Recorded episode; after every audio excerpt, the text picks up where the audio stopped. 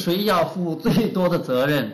接着问你们的意思是父母对小孩的责任或孩子对父母的责任和我们对世界上其他人的责任没两样？